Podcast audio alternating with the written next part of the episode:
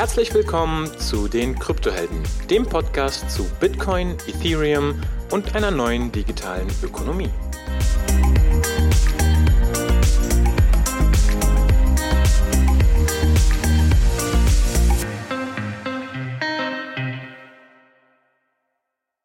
Herzlich willkommen zu den Krypto. Oh, oh warte mal ganz kurz.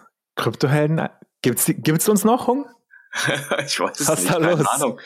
Ich keine Ahnung, aber wenn wir jetzt hier wieder wieder was äh, wieder was rausschießen, dann dann dann gibt's sie noch weiterhin, oder? Wir machen einfach eine Folge pro Jahr. So viel. Wie geht's dir, Jung? Wir haben ja selber lang nicht gesprochen. Du, mir geht's ganz gut. Äh, ja, also irgendwie, ich meine, das Jahr, ich weiß nicht, die letzte Folge, die wir aufgenommen haben, war, glaube ich, da war es noch wirklich kalt und Winter und ich glaube auch noch vor, vor diesem Ukraine-Konflikt und so weiter. Da waren wir gerade so im, im Web 3 NFT-Hype, glaube ich, eher Ende des Jahres, gell? Ich weiß auch nicht, ich ja. auch nicht, BTC stand auf sonst wo irgendwo.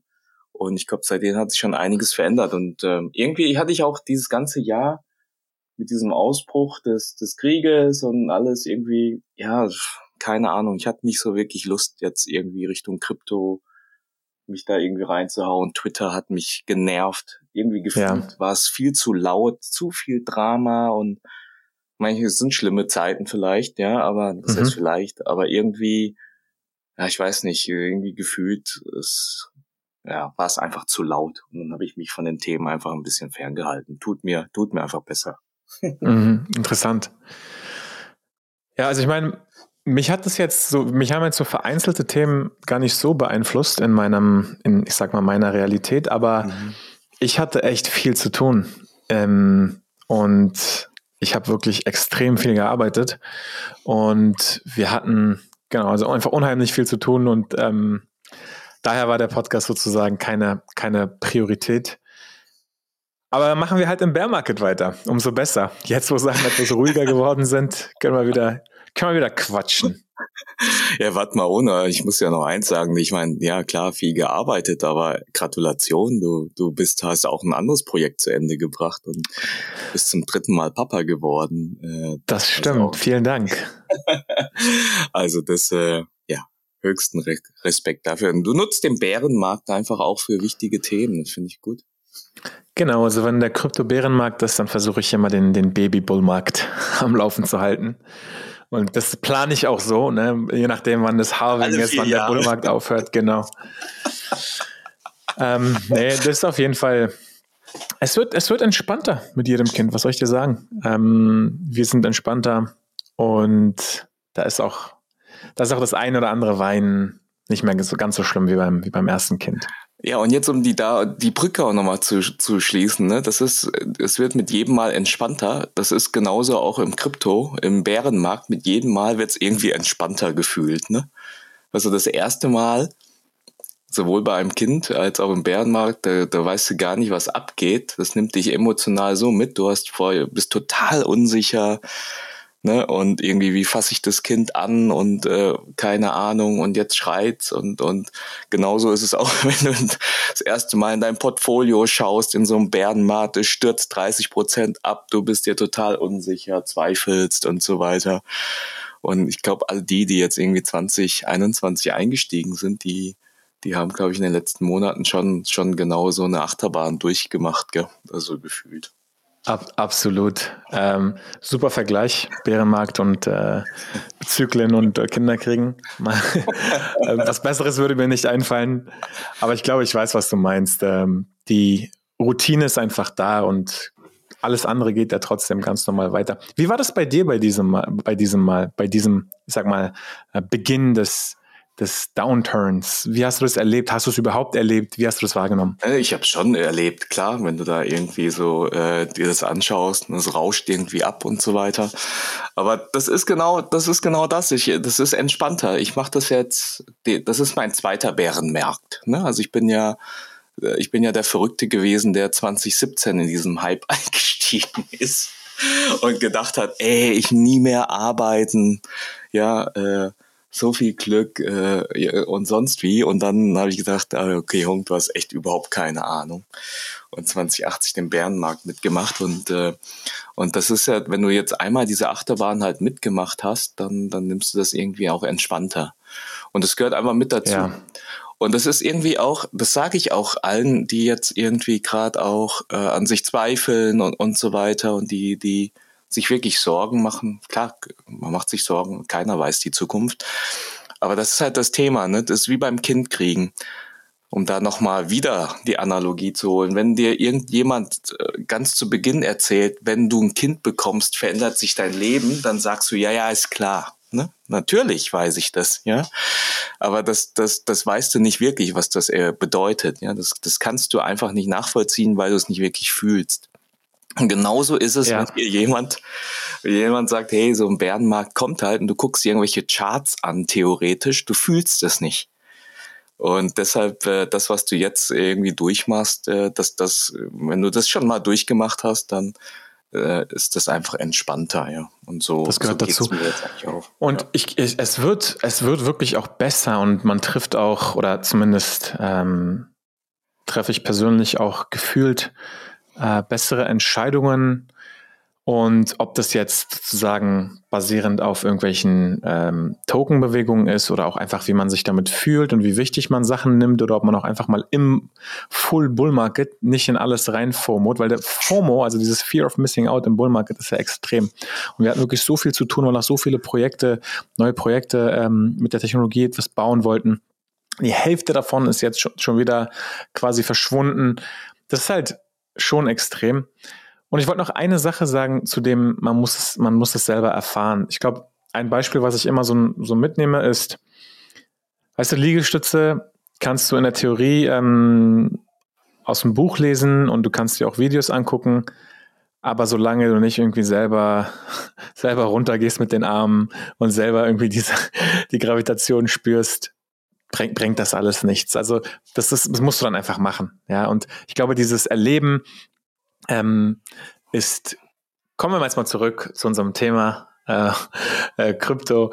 Ähm, ich glaube, dieses selber erleben ist letztendlich das Beste, äh, die beste Erfahrung, einfach um besser damit umzugehen in der Zukunft. Und wer weiß, wie lange diese extremen Zyklen in diesen drei, vier Jahren, äh, Jahresrhythmen noch weitergehen werden. Aber aktuell ist es noch ganz klar so. Und was mich interessieren würde, ich meine, dieses Mal gab es ja auch wieder so einen Katalysator mit ähm, Terra und UST. Warst du davon betroffen? Hast du das irgendwie in, besonders wahrgenommen? Nee, ich war jetzt davon von nicht betroffen. Ich bin ja der, der, der Schwabe. Das heißt, in so, so, so welche Sachen, die, die habe ich ja eh nicht verstanden. Oder war mir suspekt, deshalb war ich jetzt nicht direkt von, von betroffen irgendwie, dass ich, ja. aber trotzdem habe ich das mitgekommen. Aber vielleicht hilfst du mir da ein bisschen, weil ich, ich bin da echt so, was, was ist denn da eigentlich so alles passiert? Ja. Hilf mir mal ein bisschen. Also, für, ähm, okay, also, vielleicht um mal anzufangen, ähm, Terra ist eine eigene Blockchain gewesen, eine applikationsspezifische Blockchain, die mit der Cosmos-Technologie gebaut wurde, also Tendermint, Cosmos SDK und auch verbunden über IBC, das Inter-Blockchain-Protokoll. Daher war quasi mein Touchpoint mit dem Ökosystem. Mhm. Es war aber eine eigene Blockchain und es gab zwei Token. Es gab einmal den Luna-Token. Der Luna-Token ist quasi der ganz normale äh, Staking-Token von dem Terra-Netzwerk gewesen. Ähm, sprich, Validatoren haben Luna bekommen ähm, für das äh, Proposen von Blöcken. Ähm, Delegators haben eben Luna delegated an die Validatoren und das ganze Netzwerk lief über Luna. Dann gab es aber noch den Algorithmic Stablecoin UST, der an den US-Dollar gepackt war. Und es war ein Algorithmic Stablecoin und da fängt quasi die Problematik schon an. Ähm, die Idee war, dass ein UST immer ein US-Dollar worth ist mhm. und der Mechanismus war eben in Zusammenhang mit äh, Luna. Ich weiß nicht zu 100% äh, genau, wie es im Detail funktioniert, aber ganz grob, High Level, gab es quasi einen Burn-Mechanismus und immer wenn der Preis quasi ähm, von einem Dollar ähm, abweicht, abwich, mhm. hast du eben entsprechend Luna geburnt oder gemintet und ähm, hast dafür äh, UST bekommen, konntest da eben deine Arbitrage machen, äh, entsprechend kaufen oder verkaufen und eben durch diesen Burn haben durch die, durch die Arbitrageurs war dieser Pack von einem Dollar mehr oder weniger immer gewährleistet. Dann ist aber Folgendes passiert und diese Gedanken gab es auch immer. Wenn jetzt aber der Markt oder der Preis so enorme Sprünge macht, dass es nicht mehr äh, abzufangen ist, dann kommt es zu dieser sogenannten Death Spiral, also zu dieser Todesspirale. Ähm, da gibt es auch einen deutschen Begriff für, der mir gerade nicht einfällt. Und ähm, dann ist es eben nicht mehr zu retten und durch, die, durch diesen Mint- und Verkaufmechanismus wird eben die Inflation extrem. Es kommt zu einer Hyperinflation. Irgendwann kann der Preis nicht mehr stabilisiert werden. Die äh, die äh, Luna Foundation, es gab ja diese LFG, ähm, die hat sogar. LFG ist auch ein geiler Name. Äh, genau, das war der Meme. Go, genau, Let's Fucking Go, aber eben auch Luna Foundation Something. Und die haben sogar ihre Bitcoin-Reserven verkauft. Die hatten ja Tausende von Bitcoin, die haben ihre Reserven verkauft. Das hat aber nicht ausgereicht. Um Verkaufen müssen, ja.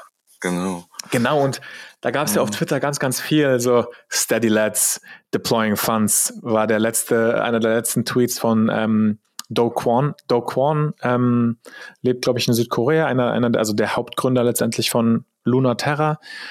Der hat ja auch immer relativ lautstark auf Twitter, ähm, ja, getweetet, dass alles mhm. okay ist, dass das alles fixen wird, dass die anderen irgendwie nicht mal so viel Krach machen müssen. War auch sehr aggressiv äh, quasi äh, in seiner Art und Weise und ist auch zwei Wetten eingegangen. Einmal eine Million und einmal zehn Millionen, dass Luna nach einem Jahr über dem Preis ist von dem damaligen Zeitpunkt, was bei 88 Dollar war.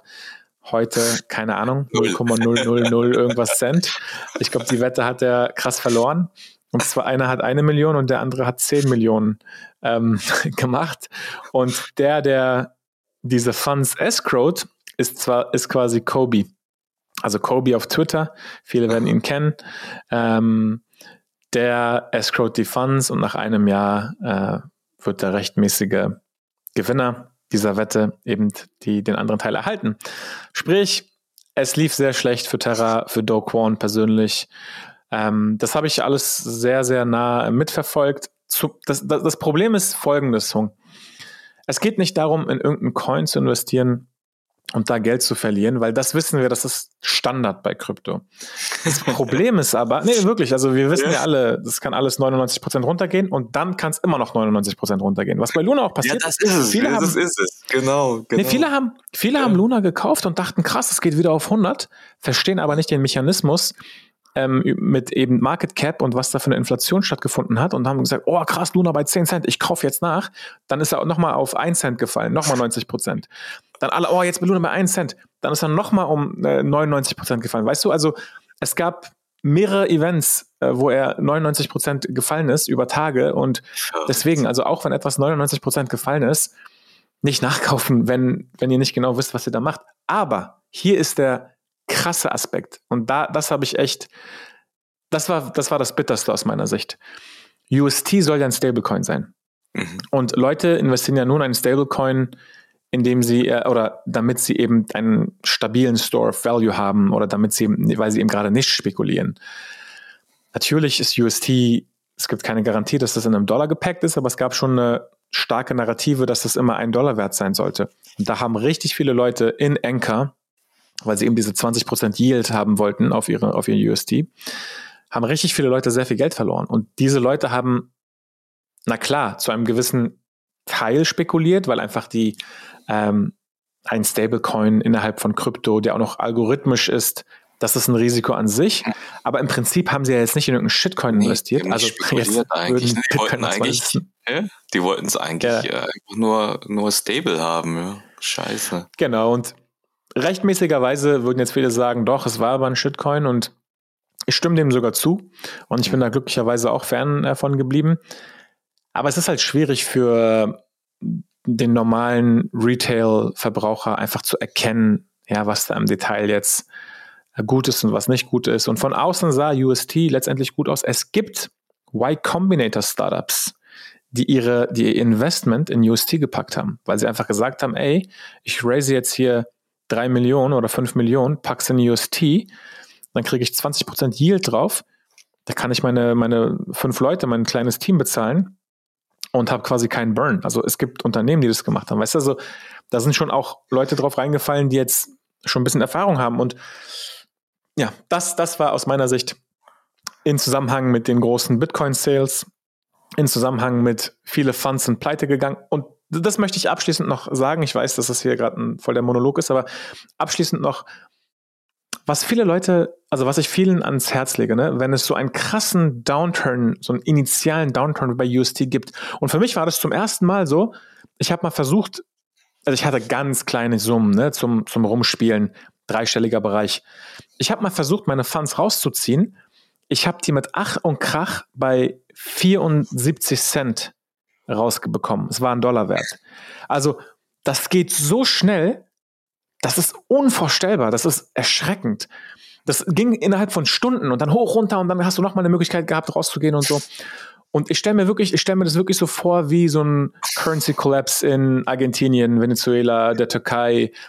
Krass, Wer weiß, ja. vielleicht auch irgendwann der Euro. Ja, ja. Und ähm, das, also was ich wirklich gemerkt habe, und ich hatte ja 24-7 Access in mein Wallet. Und bei den Banken ist es ja nicht so. Was ich aber auf jeden Fall gemerkt habe, man kann wirklich über Nacht alles verlieren. Über Nacht. Oder über zwei Nächte. Maximal zwei Nächte. So, es ist extrem.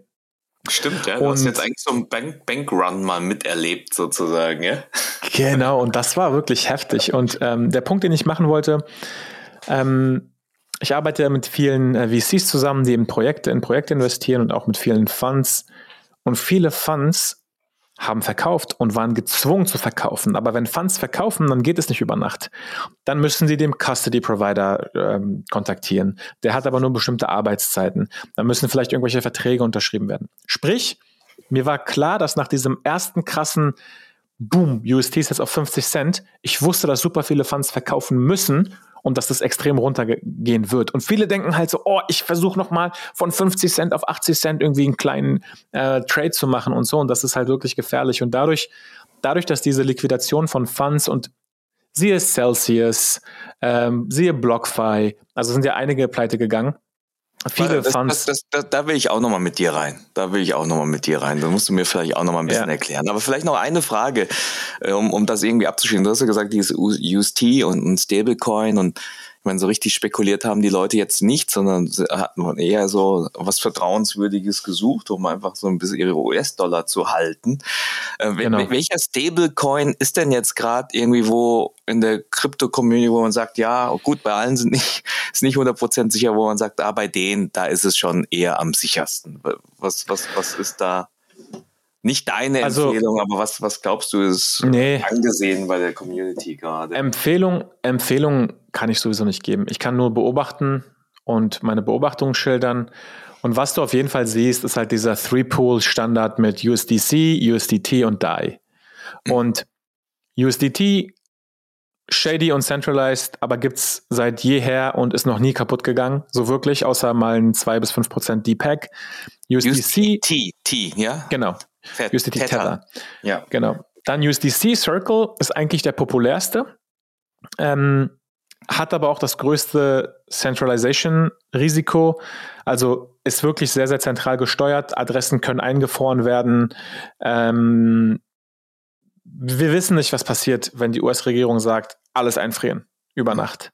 Dann ist, dann ist es quasi nichts wert. Aber an, an sich der populärste Coin, weil er halt reguliert, am, am meisten reguliert ist, ein, ein US-basierte Unternehmen, ein US-basiertes Unternehmen dahinter steckt und so weiter. Und dann gibt es eben DAI. DAI Maker. Maker, DAI. Äh, von Maker, genau, also Collateralized, DAI und Sai gibt es ja. Und also interessanterweise ist DAI nicht ganz so populär wie USDC, obwohl es in der Theorie the most crypto-native Stablecoin ist, zumindest auf Ethereum. Und es gibt viele andere, aber die sind, die sind nicht der Rede wert. Also aktuell, und ich habe Three-Pool gesagt, weil auf Curve gibt es eben entsprechend so ein Three-Pool, wo du eben ähm, mit relativ wenig Slippage hin und her swappen kannst. Stopp, stopp, stopp, ja, stopp. Und das geht mir zu schnell. okay.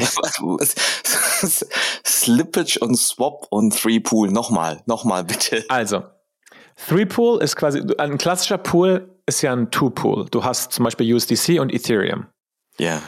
Und dann kaufst du für 1000 USDC ein Ethereum zum Beispiel. Und dann hast du eben 0,3% Fees und je nach Menge, wie viel du kaufst, hast du entsprechend auch ähm, eine Slippage und einen Price Impact.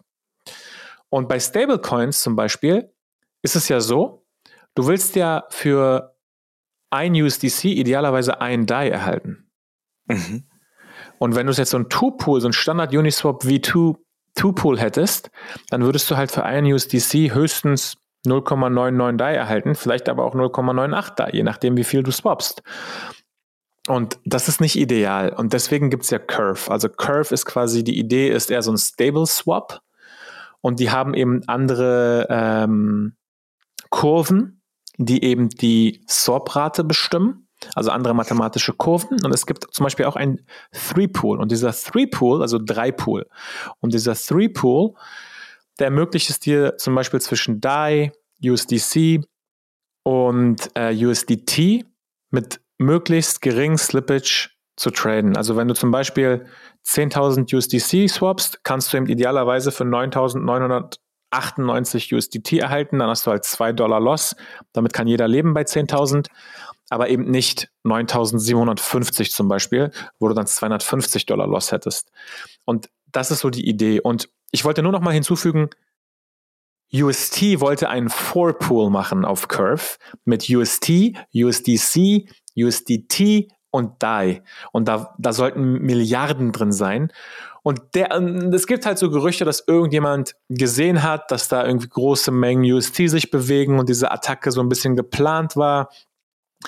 Ich weiß, ich weiß nicht, ob das stimmt. Ich, ich konnte das nicht nachverfolgen. Möglich ist es. Abschließend nur ein, ein Punkt. Wäre dieser milliardenschwere Vorpool zustande gekommen, dann wäre die Attacke, die auf, oder, oder dann wäre dieses Szenario, was auf äh, Terra passiert ist, wesentlich schwieriger gewesen und der Deepak wäre wesentlich unwahrscheinlicher gewesen. Also jetzt im Nachhinein ist es einfach zu sagen, ah, es hat nicht funktioniert. War ja klar. Aber manchmal sind es Kleinigkeiten, wären die in place gewesen, dann hätte es vielleicht funktioniert, aber dann hätte es vielleicht in der Zukunft wegen irgendwas anderem nicht funktioniert. Ich will nur sagen, ähm, für mich ist dieser Prozess, dass Sachen aufkommen, scheitern, aufkommen, scheitern, aufkommen, scheitern, man daraus lernt, total normal. Und ich glaube, der, der nächste große Stablecoin wird daraus lernen und wird eben äh, vorsorgen oder entsprechend kein Algorithmic Stablecoin sein, sondern direkt collateralized. Okay. Sorry, oh. wenn es zu schnell und wenn es zu kompliziert ist. Äh, nee, nee, ich, ich, ich hau rein. es ist, es ist, es hört sich auf jeden Fall kompliziert an und ich kann es jetzt aber irgendwie verorten, ja, wo, wo es passiert. Ich, ich äh, habe jetzt selbst nur nicht das Problem, dass ich es brauche. Deshalb sage ich mal, hey, okay, ich, ich weiß zumindest mal, ja. wo, welches Problem es löst. Das passt für mich schon, ja. so, cool. Cool. Aber dann, dann, du hattest jetzt noch zwei, zwei andere Sachen. Das muss ich jetzt auch nochmal, das, das hilft mir total. Celsius zum, und BlockFi. Ja, ja, zum Einsortieren. Äh, waren das separate Events oder hingen die da auch mit diesem Hing. Terra Luna zusammen? Hat Hing. das Auswirkungen gehabt für so sortiert? Genau, es hängt, es hängt alles miteinander zusammen. Also ich, ich kenne die Produkte nicht im Detail. Ich glaube, das sind so halb centralized Lending Plattformen, also Money Markets, wo du einfach sagen kannst, ich verleihe meine Bitcoin und kriege da irgendwie ein paar Prozent drauf.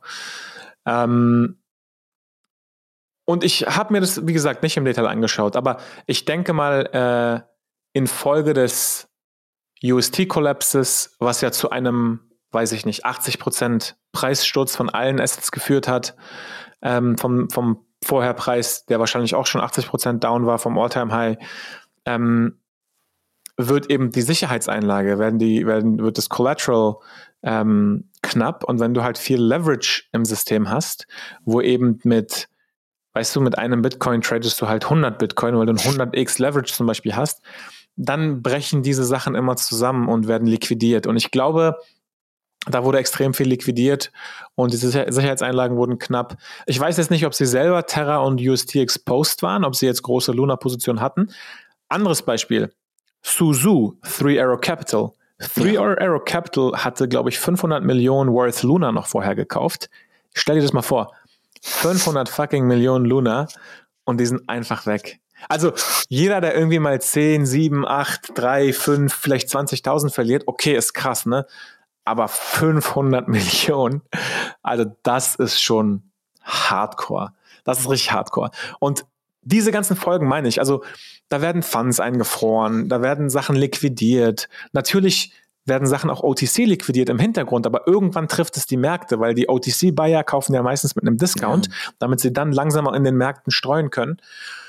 Und weißt du, deswegen bin ich fest davon überzeugt, dass wir mitten im Bärmarkt sind und dass dieser Bärmarkt noch mehrere Monate andauern wird, weil alle Liquidierungen sind noch nicht abgeschlossen. Also wir werden noch viele Liquidierungen sehen. Und deswegen, und das ist vielleicht so dieser, der, der Lichtblick, deswegen wird es immer eine interessante Opportunität geben, weil das hat ja nichts mehr mit äh, rationalen Akteuren zu tun, sondern das sind einfach Mechanismen, die im Hintergrund aufgrund von Liquidation, aufgrund von Funds, aufgrund von Verträgen, die passieren müssen die führen dann zu Bewegungen auf den Märkten. Und wenn man eben entsprechend weiterhin daran glaubt, ist es eine interessante Opportunität, wobei wir auf jeden Fall niemals äh, Investment Advice geben oder geben würden, aber ich, ich würde mir das einfach, also ich persönlich, ich persönlich schaue mir das dann einfach an, okay, wann sind wir denn wirklich überverkauft, weil wir kommen jetzt schon in den Bereich, ne, ETH dreistellig, ähm, Bitcoin unter 20k, wo man, wo man sagen könnte, hey, wenn ich an Bitcoin glaube und Bitcoin ist jetzt irgendwie 12k, so dann handle ich eben entsprechend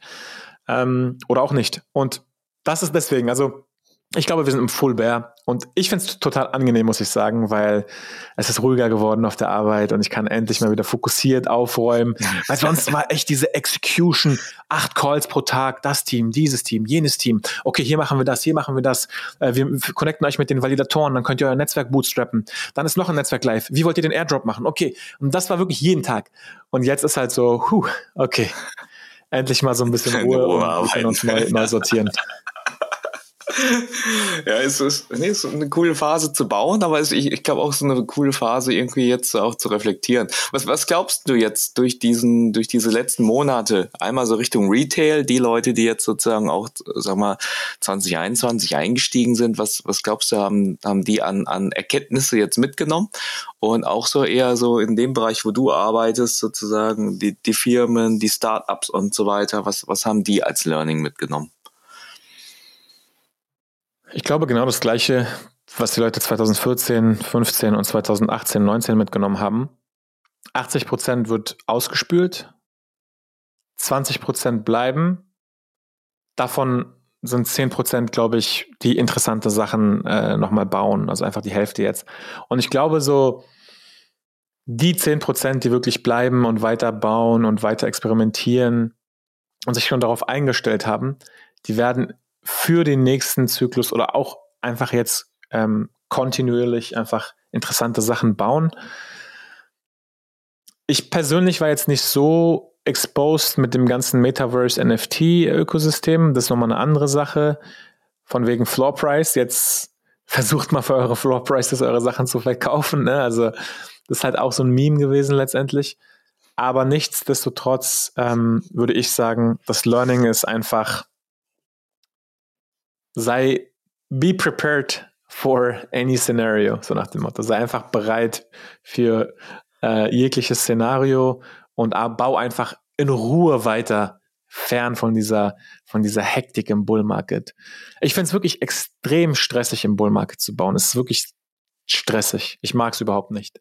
Und, und, deswegen haben wir, muss ich ehrlich sagen, aber habe ich auch diese äh, Kryptohelden ähm, den Podcast nicht priorisiert, weil ich hatte einfach so viele Sachen und jetzt denke ich mir, oh, soll ich jetzt noch irgendein, äh, eine Folge aufnehmen zu weiß ich was?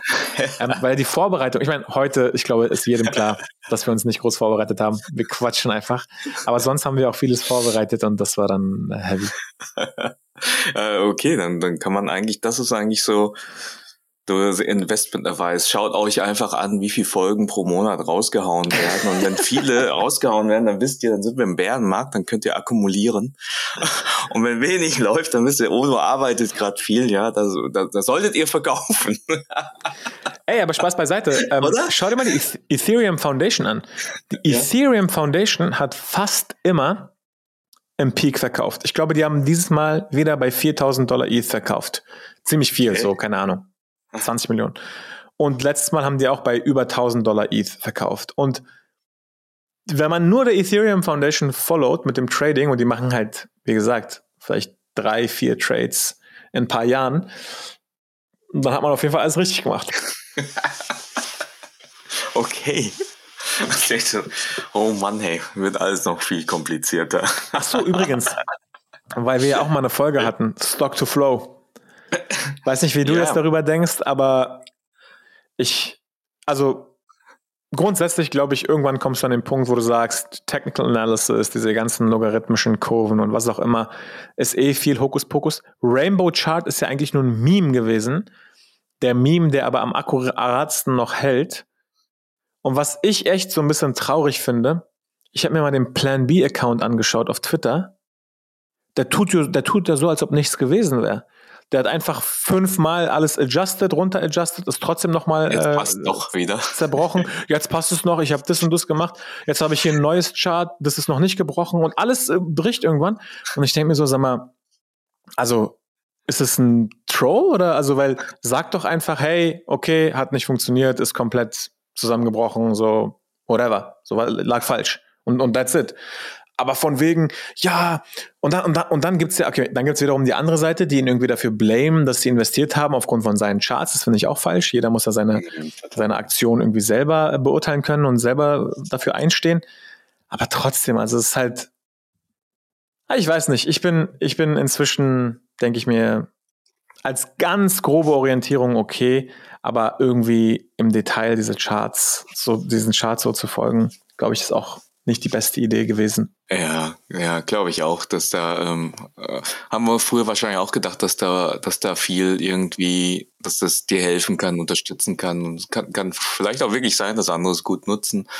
Aber gerade zu diesem Stock to Flow, wenn ich mir da jetzt auch die Folge nochmal an, hätte mich vor irgendwie ein Jahr gefragt, dann hätte ich, hätte ich dir was eine ganz andere, ne, dann hätte ich gesagt, nee, liegt voll drin und so weiter.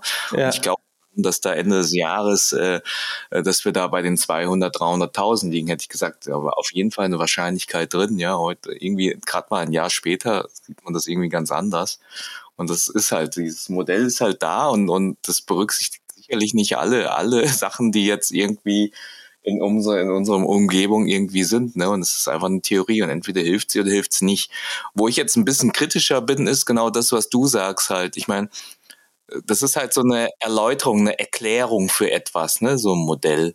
Und ich bin jetzt ein bisschen sensibilisiert, wenn man halt Erläuterungen, Erklärungen so einfach ändern kann, ja.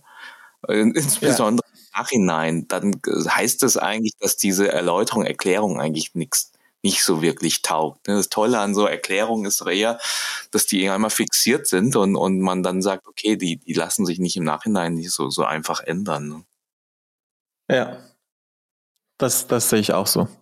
Na gut, also Stock to Flow. Gucken wir mal, vielleicht kommt ein mega Comeback, ja. ich mach, ich mag's nicht ausschließen. Und dann sagt man, ah ja, hier, das war äh, 2022, das war ein kleiner Ausreißer. Und jetzt ja. passt doch wieder. Ich, ich, ich. Aber dann, das war ja wieder so, oh, Stock to Flow, es gab schon mal einen Ausreißer nach oben, da hat auch keiner was gesagt und so, wo ich mir denke, Weißt du, in, in der Statistik ähm, gibt ja, gibt's ja verschiedene Modelle, die du halt ähm, aufgrund von historischen Daten bauen kannst. Und es gibt auch dieses Overfitting. Und Overfitting ist halt im Prinzip, wenn du einfach jeden einzelnen Datenpunkt nimmst und dann dir so eine komplett komische Kurve daraus baust, wo einfach jeder Punkt mit drin ist. Das kannst du aber natürlich nur historisch machen. Und für mich ist das so ein bisschen ja, okay, wenn du jetzt aber so ein Modell baust, wo einfach irgendwann zufällig Sachen äh, rein und raus können, dann ist es halt, äh, genau was wir gesagt haben, eine Orientierung, okay, aber du, what's the point dann so? Weil du sagst ja, Bitcoin wird auf 100.000 gehen, Bitcoin wird auf 60.000 gehen, Bitcoin wird auf 200.000 gehen. Und dann passiert's nicht. Und dann so, der Punkt von diesen, von diesen Methodiken oder von diesen Methoden ist ja, dass du eben entsprechende aussagekräftige ähm, Genau, also Aussagen einfach machen kannst. Und wenn eben Bitcoin nicht auf 100.000 geht, dann ist er einfach falsch. Dann war es einfach falsch. So. Ist ja nicht schlimm, aber nee, dann sollst du auch sagen, genau. hey, war falsch. Ja, passt nicht, genau, genau. Anyways, okay. ähm, ja. Cool. Okay, dann haben wir jetzt eigentlich im ersten Teil so gesprochen über das Thema, äh, was so alles passiert ist, auch einen Preis beeinflusst hat und sonst wie.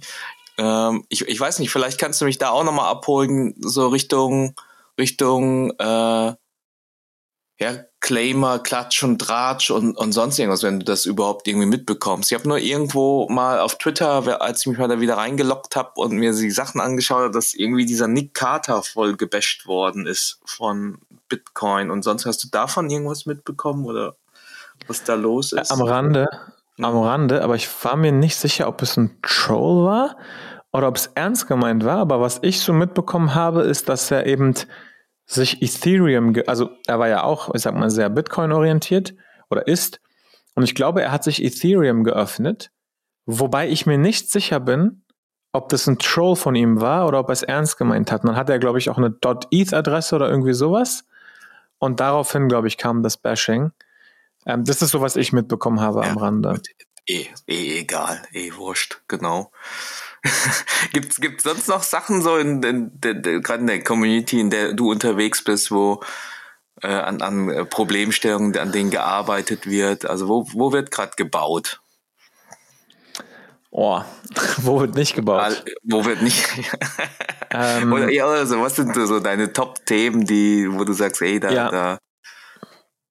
Also meine, meine Top-Themen sind äh, ich, glaub, ich glaube schon eher so diese komplexeren Themen. Ich möchte zwei Sachen ansprechen. Das eine Top-Thema ist die Idee von Modularität und ähm, modularen Blockchains oder eben Modular Blockchains. Und wenn du dir heute Bitcoin und Ethereum anschaust, dann sind die ja sehr monolithisch. Das heißt, alles passiert letztendlich in einer Implementierung in einem Netzwerk innerhalb von einem Protokoll. Dadurch siehst du eben diese ganzen Layer 2s, ähm, die eben als Skalierungsalternative oder wie auch immer ähm, kommen. Und was eben eine Modular Blockchain, die Idee dahinter ist so ein bisschen, ich habe zum einen ein Data Availability Layer mit Data Availability Proofs. Ähm, das kann man sich, ähm, also ich gehe jetzt nicht auf die Details ein. Mhm. Dann habe ich ein Settlement Layer, der sollte idealerweise eine hohe ökonomische Sicherheit haben, weil da möchte ich, dass die Transaktionen wirklich ähm, verankert sind. Und da sind die gesettelt, also da werden die gesettelt. Dann habe ich ähm, ein Execution Layer oder ein Execution Environment. Auf Ethereum ist es zum Beispiel die EVM. In dem Ökosystem, wo ich arbeite, gibt es aber auch unter anderem COSM, WASM, also eine WASM Environment in, in Rust. Ähm, aber du kannst dir letztendlich einfach überlegen, wo wird denn mein Code der zu irgendeiner State Change führt, ausgeführt. Das ist die Execution Environment. Wo wird dieser Teil ausgeführt, der sagt, ich ändere jetzt deinen Wert von 100 auf 120 und den anderen von 100 auf 80. Wo wird das ausgeführt? Das ist die Execution Environment. Ähm, und dann eben, wo wird das gesettelt? Das wäre dann zum Beispiel vielleicht Ethereum oder, oder Bitcoin, eine hochsichere Chain. Aber dann wo kann ich die Data Availability Proofs herziehen? Einfach nur mal, mir die Proofs ziehen, dass diese Transaktion stattgefunden hat, ohne letztendlich äh, Details darüber zu verstehen. Das glaube ich zu detailliert schon, aber letztendlich einfach so eine monolithische Blockchain aufbrechen in drei oder vier verschiedene Layer. Execution Environment, Settlement, Data Availability. Das ist der eine große Trend, den ich sehe. Und ich glaube, das ist sehr, sehr spannend und das wird auch die ganze Bitcoin-Narrative aus meiner Sicht ändern, denn das, wofür Bitcoin steht, ist ja nicht verkehrt. Aber Leute können eben nicht darauf bauen.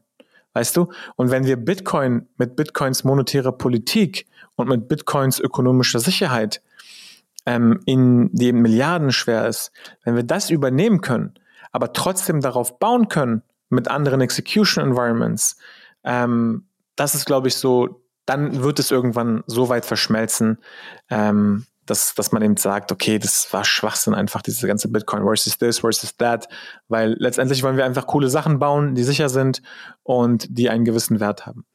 Das ist, das ist so ein Trend, den ich sehe, bevor ich jetzt zum, zum, zur nächsten Sache übergehe. Mhm, okay, ja, cool. Ich erinnere mich noch kurz an, an, an an irgendeine alte Folge, wo du auch gesagt hast, bei diesen Blockchains, äh, man, das gibt irgendwie so drei Parameter, die sich aneinander bedingen. Entweder, du hast gesagt, Richtung Security, ne? Richtung mhm. Scalability und das dritte habe ich jetzt schon vergessen.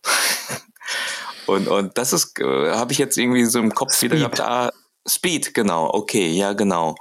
Und mit diesen jetzt so, so von so grob oberflächlich, das, was du jetzt gesagt hast, das ist, ist eigentlich, dass man über die Idee modularer Blockchains und dass man da halt sagt, ah, wir haben diese drei Bereiche und da gibt's es halt gibt unterschiedliche Layer, die das halt dann bestmöglich genau. dann auf der Ebene machen, ausführen können. Also es gibt, es gibt vier Bereiche. Der Consensus habe ich da ausgelassen. Das wäre das wär noch ein Layer. Mhm. Und ähm, äh, vielleicht, um es nochmal so ein bisschen detaillierter zu sagen. Zum Beispiel Ethereum ist monolithisch. Da hast du Data Availability, Consensus, Settlement und Execution in einem. Wenn du jetzt ein Rollup auf Ethereum hast, dann hast du die Execution woanders, hast aber Data Availability, Consensus, Settlement immer noch auf Ethereum. Ähm, weißt du, also Rollups zum Beispiel machen einige Sachen schon modularer, nämlich, nämlich diese Execution, mhm. diese Execution Layer. Und dann gibt es aber andere Projekte wie äh, zum Beispiel Celestia, ähm, die eben die Data Availability nochmal ähm, auslagern und so weiter und so fort. Aber das, was du gerade gesagt hast mit Scalability, Performance und Security, ist zwar ein anderes Thema, was sich aber durch dieses Design natürlich verändert. Mhm. Weil du kannst jetzt scalable sein und secure sein und perform performant sein. Ähm, in der Zukunft, wenn es eben diese modularen Blockchains gibt. Ja, okay. Ja, cool. Das war das erste ähm, Thema. Jetzt das ist das erste Thema. Ich, Thema. das zweite ist komplexer, aber um, bevor ich das zweite Thema ähm, einschiebe, vielleicht nochmal ein Zwischenthema, was auch äh, total interessant ist. Der Ethereum Proof of Stake Merge, der wird kommen. Ja, wollte ich auch noch ansprechen. Ähm, das ist jetzt äh, im Prinzip, glaube ich, also ob er, ob er erfolgreich kommt oder nicht, ist eine andere Frage, aber ich glaube, inzwischen zweifelt keiner mehr dran und ähm, Testnet ist schon auf Proof of Stake, Validatoren laufen und ja, also interessant zu beobachten, was da passiert, aber eines der größten Proof of Work Netzwerke mit ihren ganzen Minern migriert auf Proof of Stake und es gibt in der Theorie Angriffsvektoren ähm, wo Proof of Stake einfach schlechter ist als Proof of Work. Weil gewisse Sachen, äh, gewisse Szenarien einfach ähm, vom Design her schwächer sind. Ich frage mich aber, ob es in der Praxis jemals stattfinden wird, ähm, weil sehr, sehr natürlich komplex, schwierig und man braucht viel Koordination, um diese Attacken auszuführen. Erst vor drei Wochen kam wieder ein Paper raus, aufgrund der Asynchronität von diesen Netzwerken, die eben nicht berücksichtigt wurde, dass da irgendwelche Pakete übers Internet hin und her gehen, könnten hier wieder verschiedene theoretische Attacken möglich sein. Davon mal ganz abgesehen, genau, der Proof of Stake Merger kommt und äh, das wäre ein Gamechanger. Das wäre vor allem ein Gamechanger für den Bereich, wo ich arbeite, nämlich das Cosmos-Ökosystem und IBC, weil IBC, also diese Verbindung von verschiedenen applikationsspezifischen Blockchains, hat ein großes Kriterium. Du brauchst Efficient Light Client Support oder mit anderen Worten Fast Finality. Du brauchst Chains, die eine schnelle Finality haben. Und in Proof of Work Netzwerken hast du immer eine Probabilistic Finality, wo du erst nach 5, 6, 7, 10 Blöcken sagen kannst, ah, okay, jetzt habe ich eine 99,9% Garantie, dass ähm, dieser Zustand, dieser State final ist. Siehe sechs Confirmations bei Bitcoin, eine Stunde. Ähm, die Idee einfach dahinter ist, wenn es nur ein oder zwei Blöcke sind, ist ein Angriff noch relativ realistisch und nicht so teuer und deswegen warten wir einfach verschiedene Blöcke ab. Und Finalität ist halt wichtig, weil du ja gewisse Annahmen triffst auf einer anderen Chain und du kannst jetzt, wenn, wenn dieser Zustand sich ähm, reverten verändern. würde, ja, verändern würde, das wäre eine Katastrophe. Sprich, wir brauchen Fast Finality, wo du einfach sagen kannst, okay, dieser Zustand verändert sich jetzt nicht mehr. Und mit Proof of Stake äh, kommt Ethereum diesem Zustand wesentlich näher. Und dann können wir eben sozusagen eine IBC-Connection bauen zwischen Ethereum und Cosmos und hätten eben somit eine native Brücke, also es ist keine Brücke, das Wort will ich nicht sagen, weil Brücken sind ganz anders designt und Honeypots. Aber wir könnten eben eine Schnittstelle zwischen Ethereum und Cosmos und wenn du einmal im Cosmos-Ökosystem bist, dann hast du Zugriff zu allem. Atom, Osmosis, Avmos, Juno, äh, Agoric, alles, was, was es im Cosmos-Ökosystem gibt und vice versa, auch auf, im Ethereum-Ökosystem. Und das wird super interessant.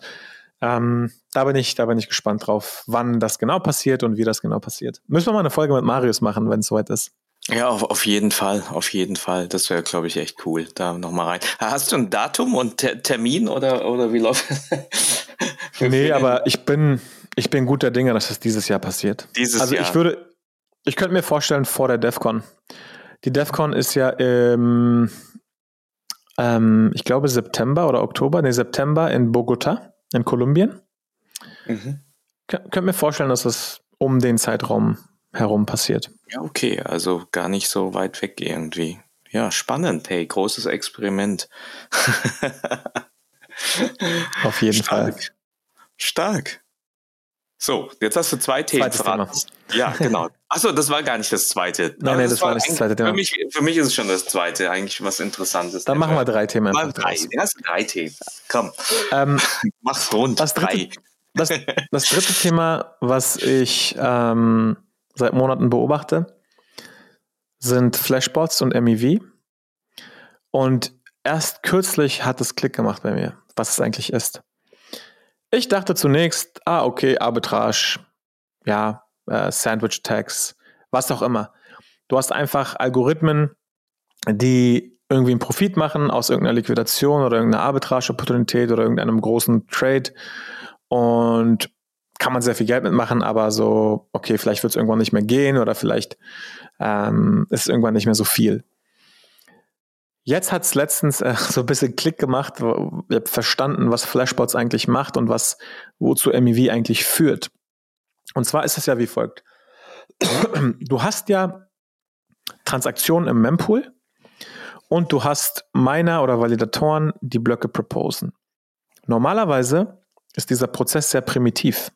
Du sortierst die Transaktionen eigentlich nur nach ähm, Fees, nimmst die hohen Fees, äh, hohe Fee, also High Fee Transactions, packst sie in deinen Block und proposed den Block. Alles gut soweit. Jetzt gibt es Flashbots, die diesen MEV Geth, diese MEV Geth Schnittstelle gebaut haben. Das heißt, jetzt gibt es Bribes, Bestechungen. Ich kann jetzt quasi dich bestechen und sagen, oh, ich beobachte den Mempool, sehe hier gerade einen krassen Trade, will meine Transaktion aber vorher reinballern, zahl dir dafür was, zahl dir dafür 0,1 ETH trade dann meine 20 Millionen, mache 20.000 Gewinn und ähm, ja, habt ihr halt dann 0,1 ETH gezahlt. So, jetzt ist es aber so, dass viele ja das jetzt machen. Das heißt, es gibt diese, es gab diese Priority Gas Actions, diese Gas Wars, wo dann 0,1 ETH, 0,2 ETH, 3 ETH, 5 ETH, 10 ETH, 20 ETH, die haben sich dann hochgeboten und 20 ETH war dann irgendwann okay für 20.000 äh, Profit, 20 ETH, lohnt sich das jetzt je nach aktuellem Preis? Nein, dann haben Leute sogar Geld verloren. Also es war total interessant und das ist, das ist ja MEV, dass du halt diese Schnittstelle hast, wo eben Block Proposer ähm, bestochen werden können, ähm, zum Beispiel Mining Pools in diesem Fall oder später auch Validatoren und du als Arbitrageur oder als MEV Extractor kannst du, ähm, kannst du daraus einen Profit schlagen. MEV steht für Miner Extractable Value oder heute sagt man eher Maximum Extractable Value. So, das ist so der, der, der Stand, mein, das war mein, mein Verständnis in der Vergangenheit. Was ich jetzt dazugelernt habe, ist folgendes. Worum es eigentlich geht, ist Blockspace. Und es geht eigentlich um Blockspace Auctions. Wenn du darüber nachdenkst, dass Blockspace irgendwann eine Commodity wird, zum Beispiel Blockspace innerhalb von Ethereum, dann wirst du ganz normal eine Auktion. Und was wir jetzt sehen, sind ja letztendlich Auktionen. Und diese Auktionen, glaube ich, werden noch mehr in, in die Protokolle einfach eingebaut. Und dann hast du eine ganz interessante Dynamik. Und was jetzt hier spannend ist, ist, ich glaube, du wirst nochmal eine Modularität haben, wo du den stumpfen Block Proposer hast, der einfach nur logistisch die Aufgabe des Block Proposings ausführt.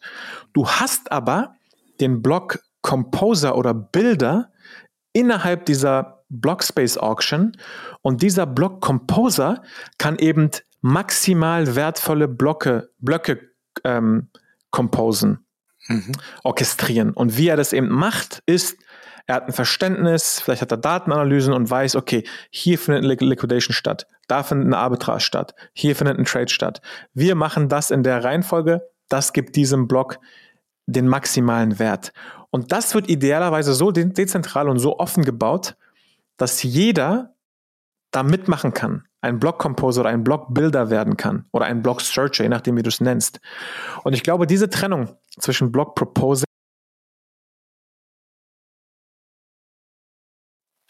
Oh no, ich höre dich nicht mehr. Du bist irgendwie auf stumm.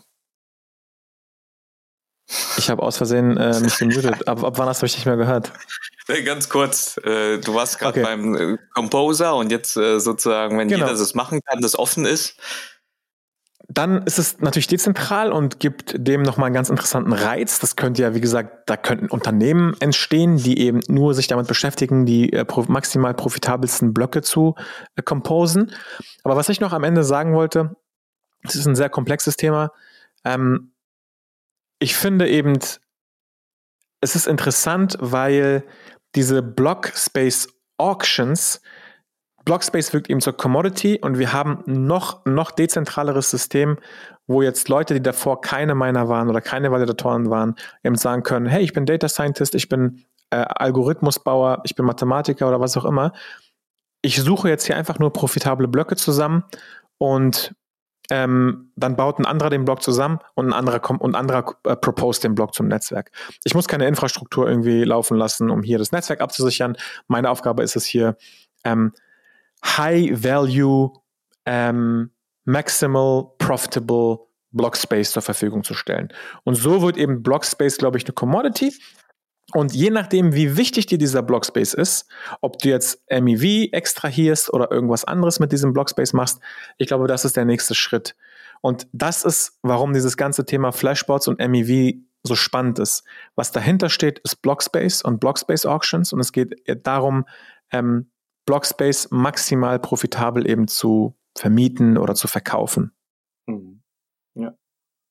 Sehr cool.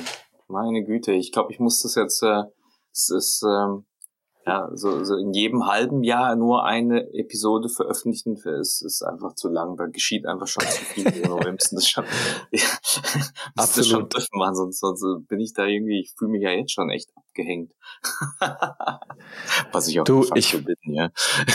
ich hab, Aber im Vergleich zu 99 Prozent der anderen bin ich ja eigentlich noch gut dabei.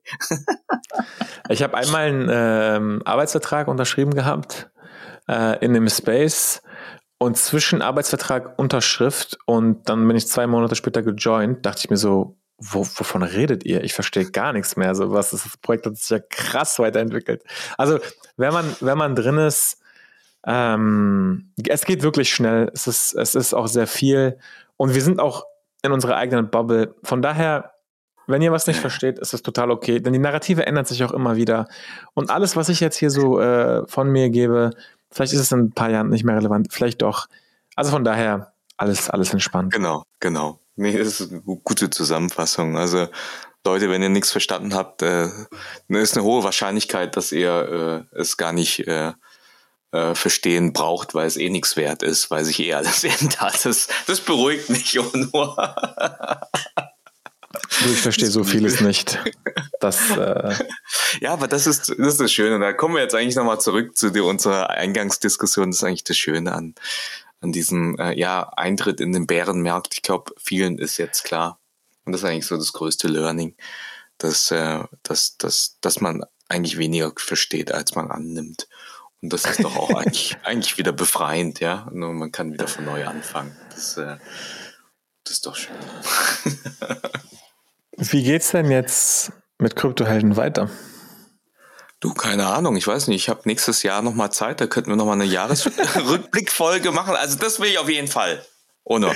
Also Jahresrückblick, das, das können wir jetzt nicht brechen, dass wir ein Jahr mal nicht. Mal. Also dann, ich meine, klar, manchmal kommt das auch zu spät, irgendwie ein halbes Jahr später.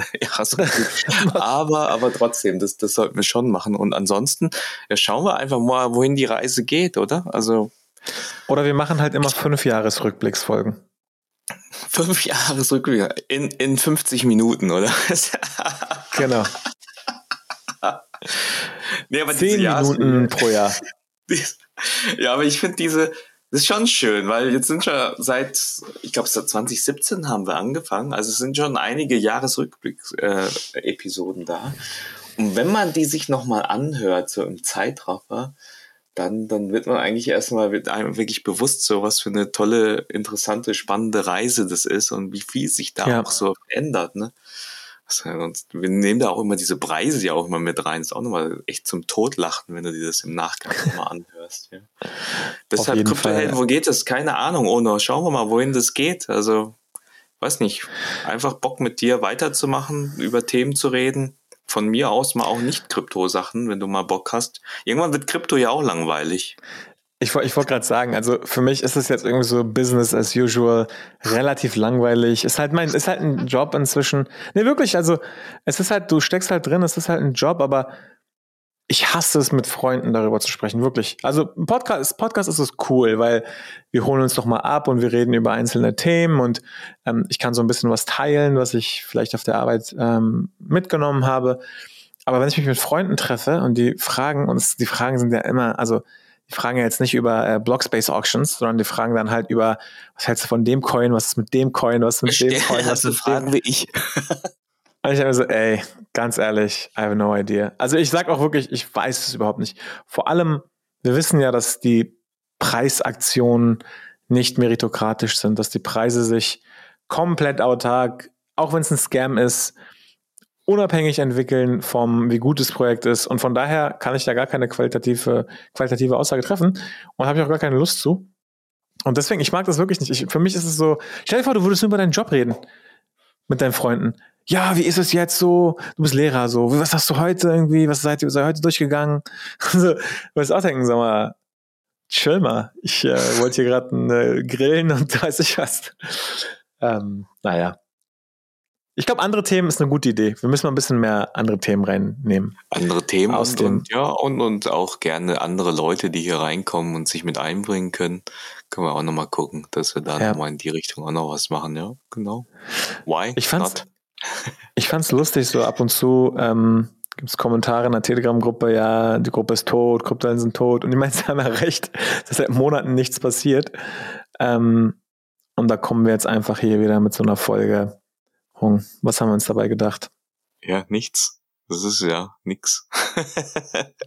ich glaube, das, ist, das fasst das sehr gut zusammen. Wir denken uns überhaupt nichts dabei. Wir machen einfach irgendwas random. Ich, du, ich muss dir ja sagen, ich, ich habe, glaube ich, letztes Mal irgendwie hat mir jemand die Frage mal gestellt, ja, was, was wollt ihr denn mit den Kryptohelden? Habt ihr eine Vision und sowas? Und ne, man kennt's ja, ja, im Beruf hat jeder eine Vision und eine Strategie und, und was weiß ich was und vielleicht noch einen Plan. Keine Ahnung.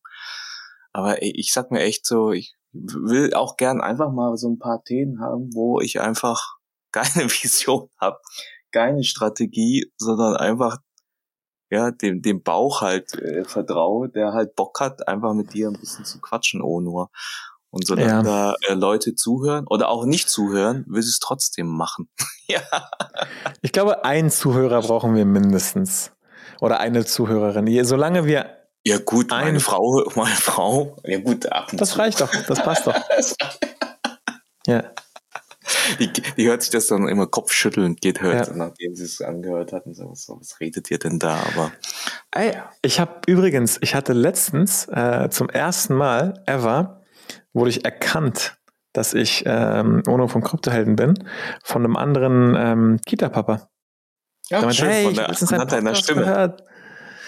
Nee, äh, also ich, da ist ja auch mein Name online und so weiter und meinte, hey, ähm, wusste ich gar nicht, dass du das machst, cool, lass mal quatschen und so. War auch cool. Also, ja, das ist nett. Das ja. war. Äh, hatte, ich hatte ich letztens hier auch bei, bei Nachbarn, also aus der etwas weiteren Nachbarschaft, die dann irgendwie äh, sich in das Thema eingearbeitet haben und dann irgendwie äh, kurz drüber geredet und dann kam irgendwie, ja, die, ach was, was, du bist der Hunk von den Kryptohelden und ich so, hä, die Welt ist ja echt klein, also es scheint doch ein paar Leute zu geben, die uns zuhören. Ich glaube, schön, ne? ich glaube, das Ding ist halt, wir wissen beide, dass da extrem viel Potenzial drin steckt. Aber dadurch, dass wir beide ähm, auf, in, auf anderen Gebieten total Gas gegeben haben, ist das so eigentlich unsere Oase, wo wir so sagen, ja, aber eigentlich mögen wir es so. Doch, wirklich. Das ist wirklich so, mögen. Also ich meine, ähm, kann man auch hier verraten, wir, wir kriegen da wöchentlich Anfragen irgendwie ähm, Richtung Firmen, Richtung unterschiedlich, wie man da irgendwie Sachen platzieren kann, Zusammenarbeit und hier noch Werbung, wie viel das kostet und habt ihr da irgendwelche Statistiken, die uns so und es ist irgendwie so, wo ich immer dieses Gefühl habe, na, eigentlich soll es irgendwie weiterhin so ein Hobby bleiben, ja. Ähm, Wir haben noch nichts platziert. Noch nichts. Ja. Und das ist irgendwie, glaube ich, auch, fühlt sich gut an. Bis wir irgendwie in drei Wochen jetzt kommen. Und wenn ihr das neue Wallet von XY kaufen wollt, probiert es mit dem Gutscheincode Crypto.com oder BlockFi oder was weiß ich. Genau. Hung und Ono verkaufen sich. Hier ist der äh, jetzt doch. Ist, ist ja nichts, ist ja nichts Verwerfliches. Ähm, ich, ich glaube so, aus deutscher Sicht ist es trotzdem weird. Also in den USA ist es ja komplett normal, ne? So wie du machst einen Podcast ohne Placement, ohne Pre-Roll, ohne irgendwas. Ähm, aber ich finde so, als Deutscher ist man da skeptischer. Man denkt so, ach, was will der mir wieder verkaufen? Ja. Der Lümmel. Ja. nee, ich, ich habe da eher, das ist eigentlich stimmt, das ist nicht so verwerflich eigentlich, aber das andere, was, was, deshalb passt das bei mir nicht so rein, so jetzt gerade ändert sich vielleicht in fünf Jahren. Aber jetzt passt nicht rein, weil ich dann immer so das Gefühl habe, hey, da, da müsste ich jetzt jede Woche mit dem Ono eine, eine Episode und so oft Lust mit dir zu quatschen habe ich dann auch wieder nicht, gell? genau. Sehr geil. Ja. Mit diesem abschließenden wunderbaren Satz. Wir hören uns 2023, oder? ich wünsche dir viel. Gib mir Bescheid, wenn das vierte Kind da ist. Ja, dann finde ich, sollten wir auf jeden Fall nochmal eine Episode machen. Ja, das ist so geil. Nee, das machen wir auf jeden Fall früher. Und ich freue mich auf jeden Fall, oh nur, ähm, ja, die, die nächste Session dann mit dir zu machen, wieder viel zu lernen. Wirklich, ich bin da so dankbar, dass ich diese Möglichkeit habe. Und das meine ich ernst. Mir macht es auch total Spaß und ähm, einfach auch die Möglichkeit zu haben, zu sprechen. Ist mal, total mal mit Normalos zu sprechen, die nicht in der Branche drin sind. Ja? Du, du, wir werden wie Aliens teilweise angeguckt, wenn wir irgendwie irgendwo lunchen sind und alle reden von irgendwie hier. Es ist, es ist, schon eine Bubble, muss man ganz klar sagen. Ja, da hole ich dich jetzt auch äh, öfters mal wieder raus. Sehr schön. In dem Sinne. Also wenn ihr Lust habt, mit uns zu kommunizieren, obwohl wir oft nicht in der Gruppe unterwegs sind, ist unsere Telegram-Gruppe. Schaut da rein. Es gibt da viel Austausch auch zwischen äh, Gleichgesinnten und Interessierten. Und ja, auch da muss ich mal wahrscheinlich öfter mal, mal wieder reinschauen. Du bist quasi nicht existierend in der Gruppe, Hung. ich weiß. Aber es gibt manchmal Phasen, da engagiere ich Offline. Engagiere Alles klar. Wieder. Ja, alles Dann. klar. Sehr gut. Macht's gut. Bis zum nächsten Mal. Liebe Kryptohelden. Ciao, ciao. Bye.